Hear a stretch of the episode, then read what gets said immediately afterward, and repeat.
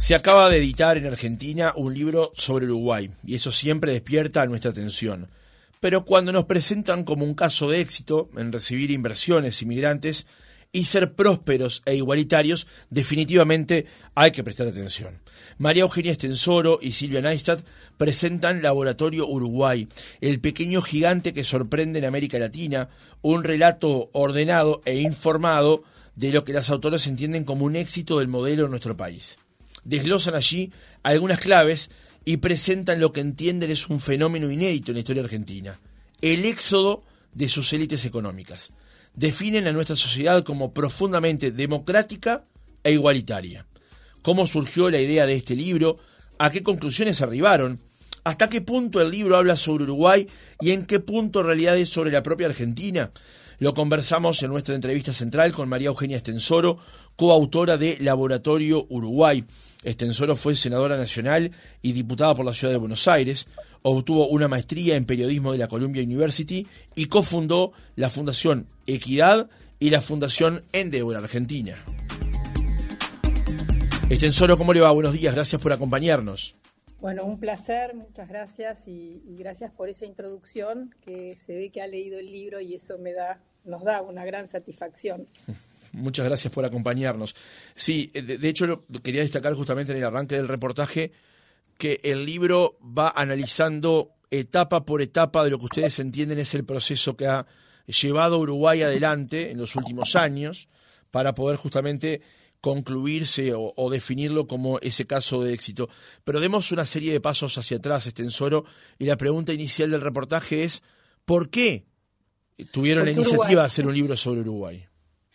Bueno, fueron dos motivos. Uno, que cuando estábamos encerradas, acá encerrados los argentinos en, en una cuarentena durísima, eh, que duró más de seis, más de seis meses, eh, nos decían que en Uruguay podían salir porque tenían tests que hacían en abundancia, todo el mundo se podía testear gratis en el sistema público o pagar en, clínicas o servicios privados, eh, que los habían desarrollado sus científicos, que los había fabricado una empresa de biotecnología local y nosotros no teníamos tests, estábamos encerrados y ahí con Silvia dijimos, mira, no sabíamos que Uruguay tenía un sistema científico eh, y que tenía empresas de biotecnología de esa calidad, así que ahí ya como la innovación es un tema que nosotras venimos, eh, ya escribimos un libro sobre eso, nos, nos, interesó.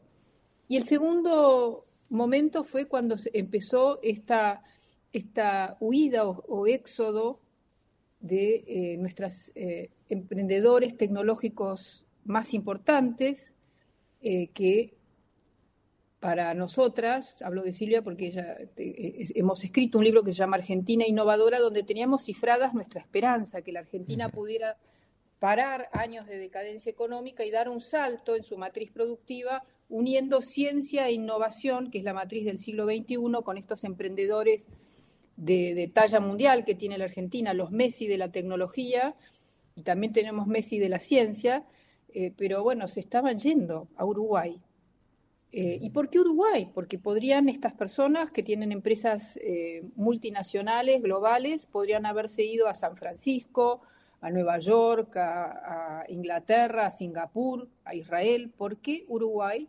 Y ahí empezamos a, tirar del hilito y fuimos descubriendo que Uruguay es el laboratorio o el experimento más exitoso de democracia plena todos los países que hace 40 años casi hemos retornado a la democracia, al cauce democrático, Uruguay es sin duda el experimento más exitoso, eh, también que logró estabilizar su economía después de la gran crisis del 2001 y hoy tiene una moneda súper estable, un sistema financiero estable, crédito, eh, una macroeconomía sana, y es el país que tiene el ingreso por habitante más alto de Latinoamérica, siendo que es el más pequeñito y no tiene tantos recursos naturales, eh, el doble que Argentina, tiene un, un, ingreso per cápita que es el doble de Argentina, el doble de Brasil, el doble de México, así que no es solo comparándonos con nosotros, con, digo con, con la Argentina, no es por la crisis argentina, la crisis fue por qué se van nuestra esperanza, claro. nuestros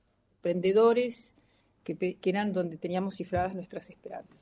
Extensoro, ¿cuál es su vínculo con Uruguay, el suyo y el de Silvia? Se lo pregunto porque en los agradecimientos, ni bien arranca el libro, usted dice a Magela y Pipo Castro por abrirme las puertas de su país y su corazón, por su gran generosidad, y Silvia dice a Ernesto Neistat, mi hermano, que en el vértigo de una decisión de vida eligió Uruguay. Ahora sé por qué. sí, eh, bueno, eh, Arnaldo Castro, Pipo Castro y Magela son vecinos míos en, Punta del Este. Eh, con mi familia tenemos una casa hace muchísimos años y desde, desde muy chica, siempre desde, niña he ido a, Uruguay de vacaciones, también he pasado muchas, muchas temporadas en Colonia, pero principalmente Uruguay ha sido un, lugar eh, bendito para las vacaciones. Eh, no, nunca, como tantos argentinos, nunca nos los habíamos planteado como un lugar para vivir. Cuando empezamos a investigar el libro, yo pasé los últimos dos años gran parte del tiempo en Uruguay y Magela y Pipo, como es en Uruguay, cuando uno conoce a alguien, el otro conoce, ¿no? Es una sociedad. Y ellos, eh, además de alojarme en su casa, alojarnos en su casa de Montevideo, también nos abrieron las puertas de mucha gente así como otras personas. Laura Raffo también nos ayudó mucho, eh, eh, Carolina Bañales, que es una emprendedora eh, de inteligencia artificial maravillosa que tiene Uruguay, y, así que también tuvimos distintas personas que, nos ayudaron. también del lado Miguel Brechner, del lado del Frente Amplio, ¿no? Hemos tratado de ser plurales pero y, el hermano de Silvia Neistat hace ya muchos años es de, una emigración a Uruguay ya de hace 15 años eh, eh, y, que él había crecido en París, se había sido de una familia que se exilió en París en los años 70 eh, y intentó volver a la Argentina en algún momento, pero no se acostumbró y como tantos argentinos que quieren estar cerca, pero no en medio de, tanto caos, eligió con su familia vivir en, Uruguay y ahora, bueno, a través de este libro Silvia pudo entender esa decisión que hasta entonces su familia no entendía, ¿por qué Uruguay? Claro. Extensoro, eh, en el libro plantea en el, en el comienzo, donde hace, donde arranca incluso con una cita de, Borges, em, una definición de horizontalidad de los uruguayos, digamos, ¿no? de, de un espíritu horizontal, donde el Naides es más que Naides y demás.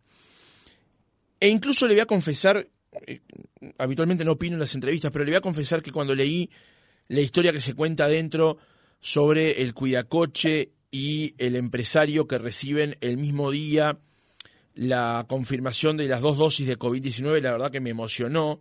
Qué lindo. Porque nosotros vemos eso con cierta naturalidad desde aquí y cuando nos lo cuentan desde afuera pucha, nos da como cierto orgullo de advertir esto. Pero a la vez, nosotros nos vemos como demasiado tranquilos ante los argentinos, como que somos el, hermano con dos cambios abajo, digamos. ¿Cómo define al uruguayo versus el argentino desde esa perspectiva, desde la forma de ser? Bueno, primero quiero, eh, si puedo, contar rápidamente la, el, episodio. Por favor, por favor, sí la vacuna, porque además, sabes, no, mucha gente lo ha resaltado y a mí me parece que es algo increíble. Eh, a principios de marzo de 2021, cuando en nuestro país no había vacunas, yo estaba en Uruguay con esta investigación, y un día en, el, en las redes, eh, eh, en Twitter, Marcos Galperín agradece a Uruguay, él se radicó en el 2020, gracias Uruguay porque ya le había llegado a través de la aplicación oficial eh, los turnos para, los, para las dos vacunas. Marcos Galperín es el dueño de Mercado Libre y el empresario más importante de, América, ¿no? De América Latina. Eh, realmente es el Messi de la tecnología en Latinoamérica y fue tal vez el primero que se fue a Uruguay. Él ya había vivido antes 15 años, pero el primero que se fue eh, por distintos motivos. los Moyanos le, boicotearon, ¿no? le bloquearon los depósitos. Eh, el, Banco Central estaba haciendo una causa judicial, había todo una, realmente una especie de, acoso, ¿no? Eh, por esta idea mal, errónea, nacional y popular, cuando Marco Galperín es renacional, tendríamos que estar orgullosos de tener esa multinacional. Bueno, y, y al día siguiente de que, que él eh, pone esto en las redes, yo voy a una tienda inglesa y había un, cuidacoches, eh, Valdemar Trujillo, que me dice feliz, estoy muy feliz. Y le digo, ah, sí, ¿por qué? Porque me llegó por la aplicación oficial las dos dosis. Era como nosotros en la Argentina no teníamos vacunas, después asistimos al vacunatorio VIP, donde se vacunaban primero el presidente, sus amigos, los Moyano, digo los Moyano por los, el sindicalismo corrupto, no el sindicalismo en general. Eh, bueno, todo, y, en Uruguay, una persona súper humilde y el, el hombre más rico de Latinoamérica reciben el mismo trato. Eso da una confianza en, en, en la sociedad en, los gobiernos, en el Estado, que no es perfecto, yo sí que no es perfecto, pero eso es muy extraño en Latinoamérica. Es muy extraño en Latinoamérica. Y ustedes, tal vez es lindo lo que, lo que dicen, eh, eh, que esto sirva para que se vean, porque a veces uno naturaliza cosas y no se da cuenta, y creo que Uruguay está viviendo esta sorpresa de de repente es el foco, no solamente de Argentina. Ah, eh, el otro día encontré un, un video en YouTube de un brasilero que dice más o menos las mismas cosas que decimos en nuestro libro. Han salido artículos en, eh, el New York Times, en, otras, en otros medios internacionales, donde resaltan los logros de Uruguay en este momento. Eh, y ya me olvidé la otra pregunta que me has dicho. No, claro, la, la, la, pregunta apuntaba, eh, eh con respecto al tema de la forma en la que somos nosotros versus los ah, argentinos. y aprovecho para incluir un elemento más en esa pregunta, que es porque usted le dijo una entrevista a Chávez en Infobae hace unos días, de que usted, nosotros los vemos a ustedes y lo vemos como una serie. Bueno, eso, eso me lo ha dicho mucha gente, que, que lo, lo que más ven los uruguayos eh, es TN y además lo sé porque en las charlas con mis amigos uruguayos, que tengo un montón, en el verano sobre todo, siempre están, ay, lo que pasó ayer, lo que dijo fulano, saben todo, todo lo que pasa en la Argentina. Y eh, Sanguinetti dice que ser periodista en la Argentina es el mejor país del mundo porque hay una novela cada día. Eso puede ser eh, eh, excitante para quien lo mira de afuera, es realmente una tortura quien lo vive de adentro.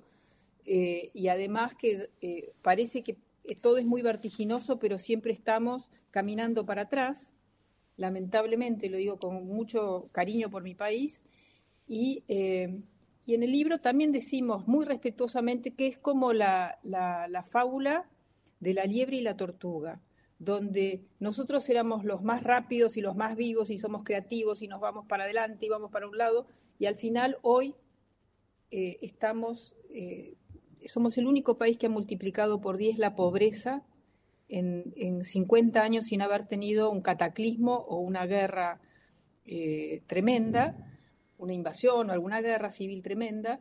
Eh, y, o sea que esa rapidez, ese vértigo que se reconoce en el extranjero cuando los argentinos emigran, eh, hay un informe de la Asociación Internacional Latinoamericana de Capital de Riesgo que dice que Argentina es la gran fábrica de emprendedores Lástima que gran parte está creando empresas en otros países. Claro.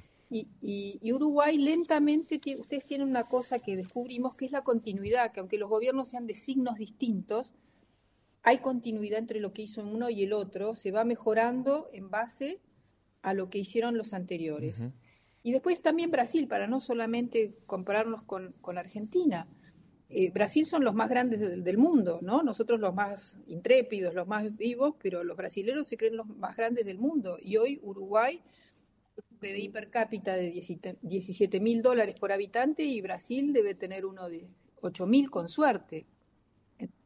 Entonces, ustedes tienen mucho de lo cual eh, enorgullecerse y eso no era así hace 30 eh, años o 40 años cuando lo que pasaba era que gran parte de la población uruguaya se venía a Argentina o, emigraba por falta de oportunidades eh, y me parece que, que de a poco ustedes fueron revirtiendo esa situación. Extensoro, la, las cualidades que ha tenido Uruguay para generar eh, condiciones para atraer inversores, atraer migrantes, atraer justamente personas que quieran apostar por Uruguay y con ello generar empleo y demás, se ha apoyado básicamente en tres patas.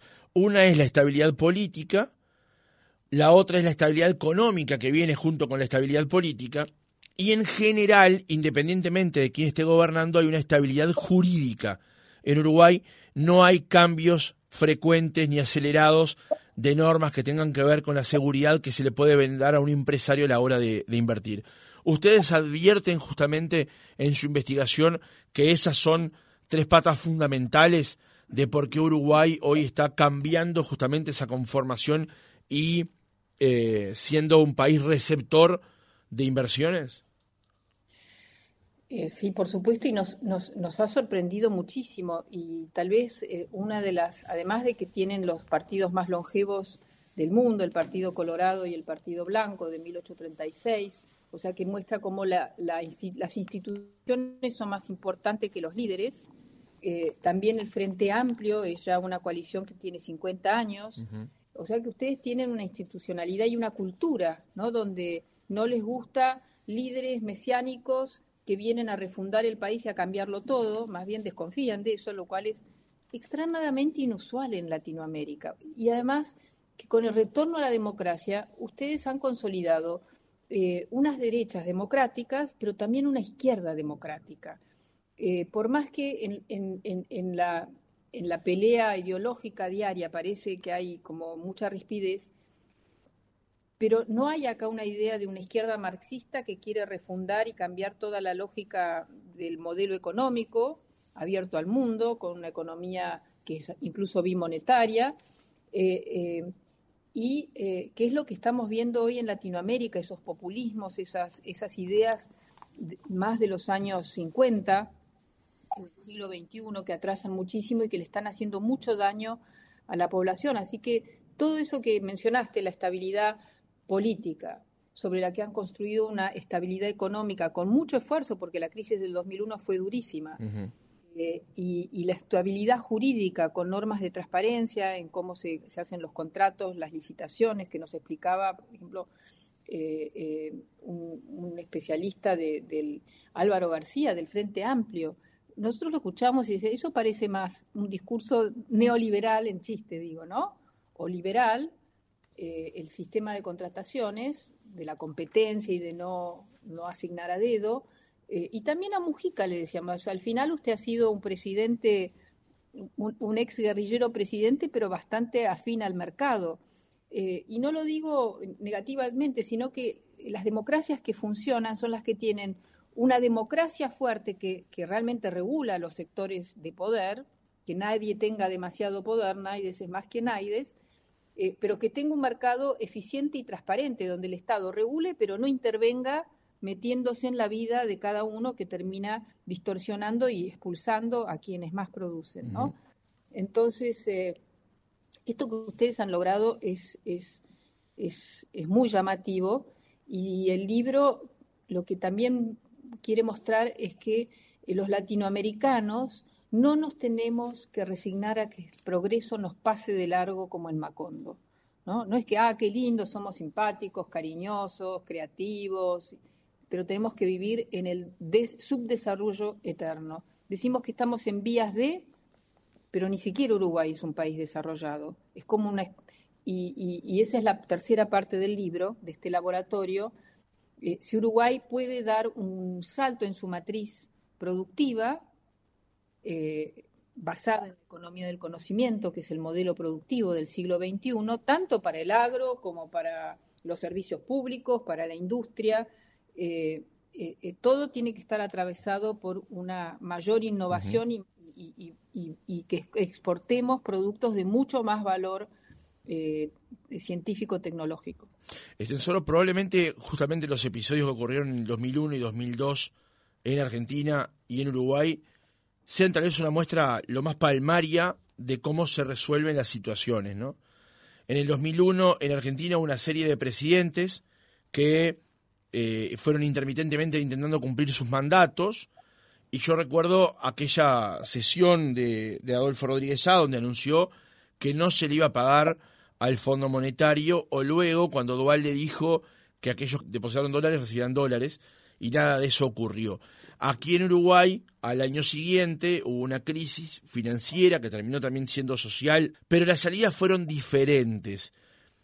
Esas salidas diferentes de aquellas crisis son de alguna manera un reflejo que podemos ver hoy en cómo está la situación económica en un país y en el otro, sabiendo que Uruguay tiene, por ejemplo, acceso a mercados que Argentina tal vez los tiene más restringidos, por ejemplo, o la salida política donde hubo más eh, una concertación aquí en Uruguay que tal vez esa Argentina no la pudo consolidar en ese momento?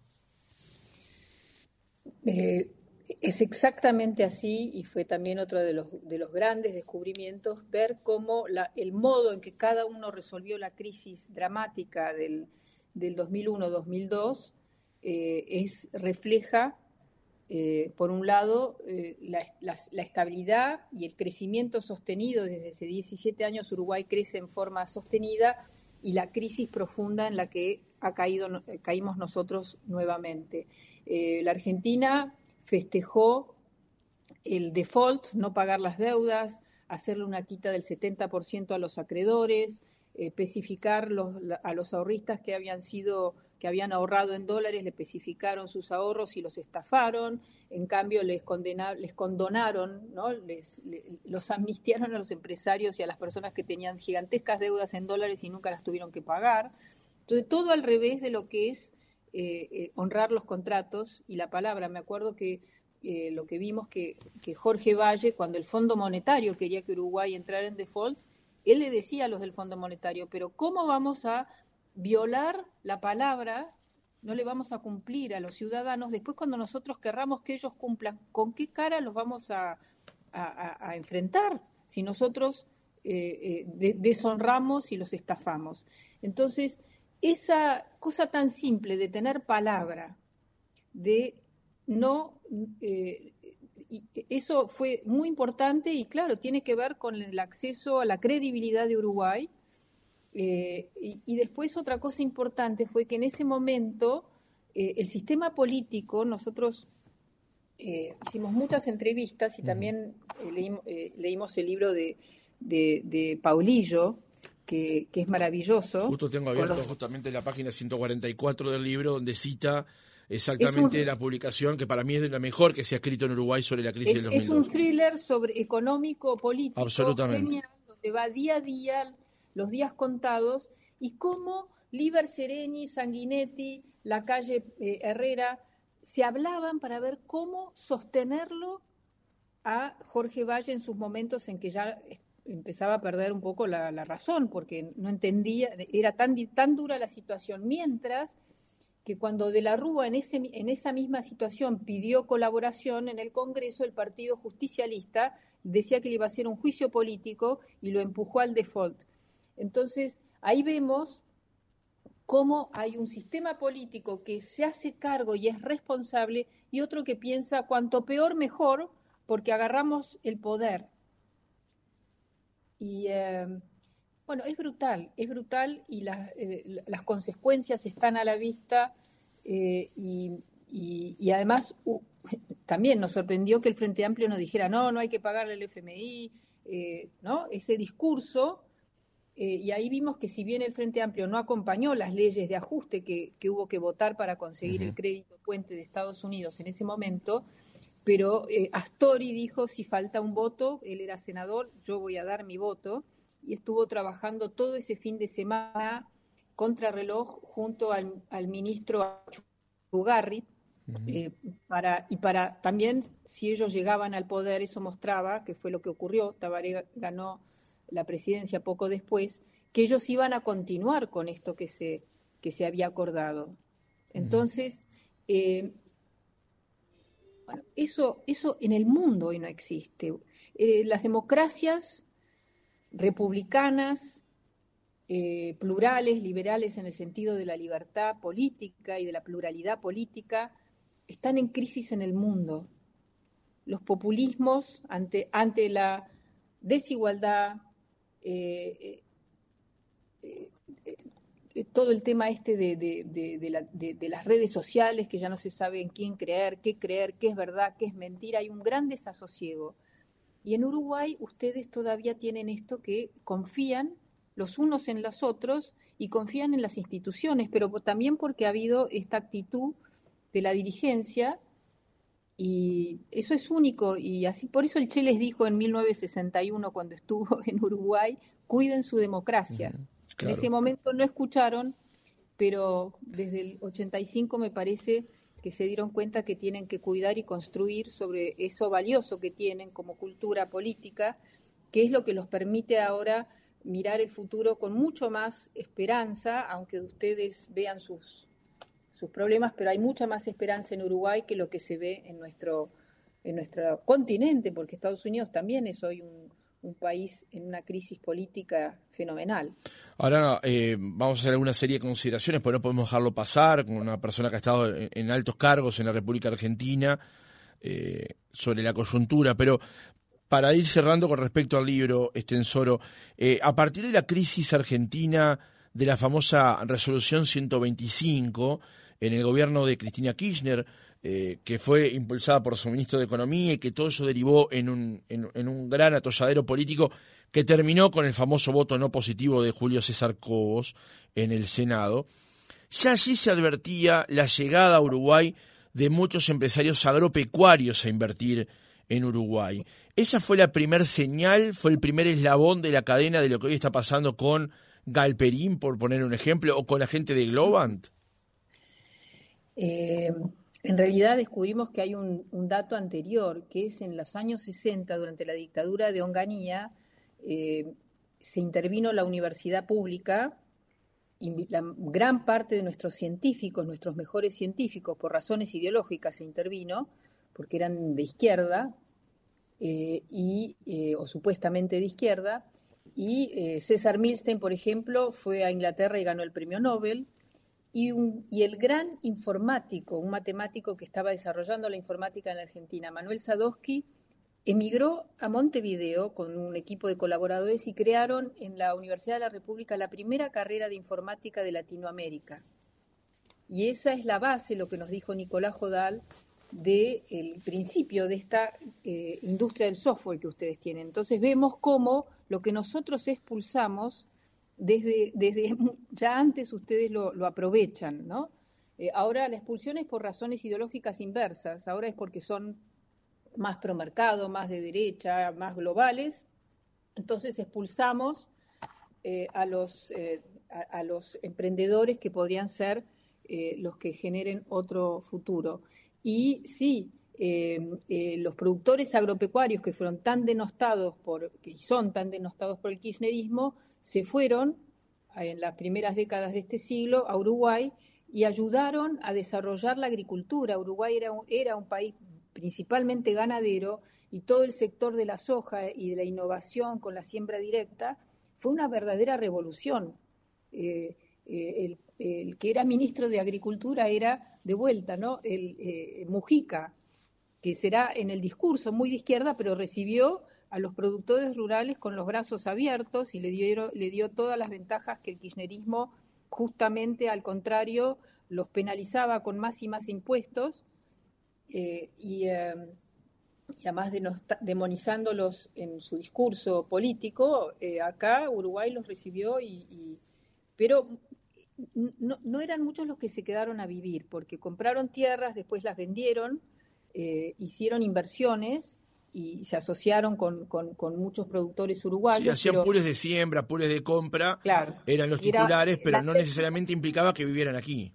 Claro, y uno ve, el, el, campo uruguayo es distinto ahora, uno lo ve mucho más trabajado, más sembrado, porque eh, estas técnicas permitían sembrar en, en, terrenos rocosos y en lugares más complicados. Uh ¿qué, qué, viene? Otro tema fue el, tema de, la celulosa. Claro. ¿De acuerdo? Sí.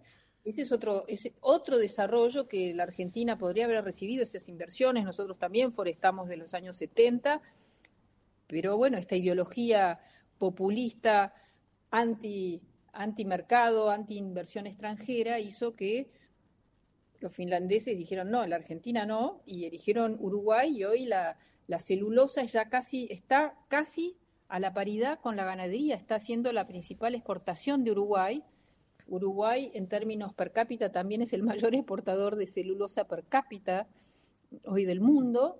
Eh, genera muchas divisas, ya, ya, inauguraron la tercera planta, que se ha comprobado que no son contaminantes, y, eh, están investigando ya usar la, la, celulosa o la pasta de papel, de, digo, de la fibra del eucaliptus, para desarrollar nuevos materiales, ya se usa gran parte del residuo de las, de las plantas para energías renovables.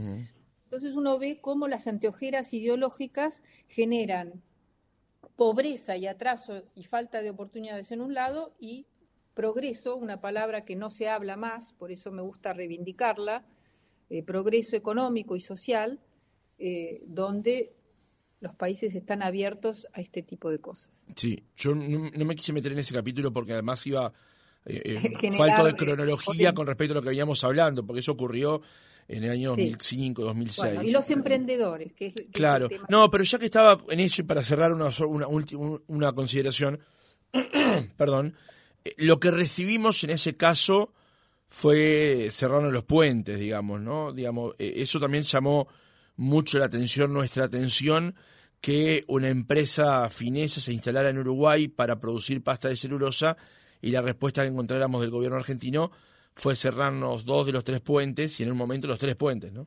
Durante cinco años estuvo uno de los puentes cerrados. Bueno, eso, como este libro es un libro periodístico, no está eh, escrito en base a libros o artículos o, leyendo artículos periodísticos. Esa fue la base, pero después fuimos a las fuentes, hablamos con los protagonistas de todas estas historias, es un libro coral, eh, entretenido, creemos. Cada capítulo es eh, una unidad en sí misma. Y encontramos para este tema la persona que le llevó la iniciativa al presidente Jorge Valle para, eh, para que se instalara, en ese caso era Botnia, en, en Uruguay. Y él nos contó los entretelones que están en ese capítulo, el piquete a Tabaré, porque después continúa esto con Tabaré, que la bronca de Néstor Kirchner, que se puso al frente de los piquetes, fue porque Tabaré, yo no sé si ustedes se acuerdan, que Tabaré Vázquez eh, estaba en contra durante la campaña presidencial, en contra de la instalación de la planta de Fray Ventos porque decía que era contaminante y no lo iba a aceptar, dejar. Y eso era lo que le había dicho él eh, a, Néstor Kirchner, que ya era presidente, y tenían como una especie de acuerdo de izquierdas ¿no? latinoamericanas. Pero eh, con la racionalidad uruguaya, una vez que Tabaré Vázquez, y ya antes de asumir, al ver la inversión que significaba eh, eh, la más grande que ha habido en Uruguay, él le había dicho al, al, gobierno de Jorge Valle, a los técnicos y también a los representantes políticos que el, Frente Amplio después iba a acompañar. Y es lo que hizo, apenas asumió como presidente, anunció que comenzaba la, construcción de la planta en Fray Ventos y ahí eh, Kirchner se sintió traicionado y no tuvo límites, nunca los finlandeses iban a ir a la Argentina por los antecedentes de Argentina. Eh, lo del 2001, todo. Piensen que esto se gestó de, poco después del 2001. Nadie iba a invertir en nuestros países. Pero Uruguay pudo, por cómo salió, pudo atraer esta inversión. Pero fue ahí una especie de traición entre militantes de. Vemos como la izquierda uruguaya es más razonable y, no hipoteca el futuro de sus ciudadanos por cuestiones eh, ideológicas perimidas, porque ni siquiera los chinos son así, eh, son capitalistas, o sea que ya, ya no hay izquierdas exitosas, no ha habido ninguna izquierda exitosa que no tenga una economía eh, transparente y pujante. ¿no? Extensoro, en el cierre del reportaje, eh, usted que lo ha analizado, que ha estado tiempo viviendo aquí, que más allá de eventualmente estar en Argentina, también se siente parte de nuestro país. ¿Qué es lo que viene para adelante de este laboratorio? ¿Qué es los pasos que debería dar Uruguay para terminar eventualmente de transformarse en una economía desarrollada? Primero uno tiene que tener ese ideal, esa meta. Nosotros queremos ser primeros en fútbol, pero nunca queremos estar en la tabla de los diez primeros en el desarrollo económico y social de nuestras sociedades. Hemos perdido, eso la, Argentina y Uruguay lo tuvo a principios del siglo XX, hace un siglo, y lo perdimos. Y quien dice esto es eh, Ricardo Pascale, a quien le dedicamos casi un, un, capítulo, eh, que fue presidente del Banco Central de Uruguay dos veces, y en su libro del freno al impulso. Gran libro también, gran, libro. Gran libro, muy bien que lo resalten. Para nosotros fue encontrar un alma gemela, porque si Latinoamérica no se da cuenta que exportando materias primas eh, eh, y exportando talento, porque terminan sus profesionales, se van, los mejores se van a buscar oportunidades en otros países. Si nosotros no cambiamos la, la matriz productiva y damos ese, ingresamos de lleno en la economía del conocimiento, que es agregarle mucha más ciencia y tecnología a la producción, eh, que ahora Uruguay lo está haciendo, el, Instituto Pasteur de Montevideo ha creado un fondo de startups de biotecnología, eh, eh, hay todo un programa, Test Uruguay, que lanzó el gobierno de la calle Pou para internacionalizar ¿no? los startups uruguayos. El tema es la urgencia. Uruguay tiene que darse cuenta que esto tiene que ser rápido, porque el mundo no nos espera, el mundo está en, cuarta, en la cuarta revolución industrial. Si no lo hacemos, cada vez va a haber más problemas de empleo. Ya Uruguay tiene una baja pobreza a nivel general, menos del 10% de la población, pero tiene 20% de los niños. Entonces no alcanza eh, lo que produce Uruguay para que eh, eh, la mayoría tenga una buena calidad de, vida, para que las clases medias no sienten que en cualquier momento se van a caer a la, ¿no? no pueden progresar. Y eso es produciendo el doble, no hay otra, otro secreto, produciendo el doble y, productos y servicios de más valor. Tiene las condiciones dadas por toda esa estabilidad que hablamos antes, pero tiene que tener en claro que, bueno, nosotros somos un país tranquilo, acá es muy lindo vivir, hagamos las cosas más o menos. No, eh, Irlanda es un caso que me gusta eh, comparar con Uruguay, porque también tiene el 20% de su población que tuvo que emigrar en el siglo XX por falta de oportunidades. Irlanda era el país pobre, la hermana pobre de Europa hasta finales de los años 90, cuando además Irlanda estaba en toda la guerra con Irlanda del Norte y toda esa inestabilidad pacificaron, se pacificó esa zona y ellos decidieron ser la plataforma tecnológica de entrada a Europa. Tomaron medidas no solamente fiscales, sino de promoción, sino también de su sistema educativo. Hoy tiene el PBI más alto de Europa, 100 mil dólares por habitante. 100 mil. Esto lo lograron en 30 años. Eh, o sea que el desarrollo no hay que esperar un siglo. Este es el caso de Irlanda, que es una cultura tal vez más parecida a nosotros, pero también lo hizo Israel, que antes eh, eh, en el desierto lo único que producían principalmente eran naranjas y flores y ahora son líderes tecnológicos. Eh, Corea del Sur, hasta China. China tenía un ingreso per cápita de mil dólares por habitante en el año 2000. A mí no me gusta el modelo chino porque no me gustan las dictaduras. Pero tenía mil dólares por habitante en el año 2000, hoy, hoy debe tener 14 mil. Entonces vemos que el desarrollo es posible si uno entiende cuál es la matriz productiva y China sacó 400 personas, millones de personas de la pobreza. Entonces, eh, esto no es para unas élites. Esta es la manera de generar suficiente riqueza para que poder sacar a mucha gente de la pobreza y darles esperanza a las clases medias de ascenso social, ¿no? María Eugenia Estensoro, coautora del Laboratorio Uruguay junto con Silvia Neistat, el pequeño gigante que sorprende en América Latina. Gracias por haber estado otra mañana con nosotros, por habernos acompañado durante este reportaje. Vamos a ir a presentar el libro también a, Uruguay. La esperamos por acá por la radio entonces. Bueno, encantada. Muchísimas gracias.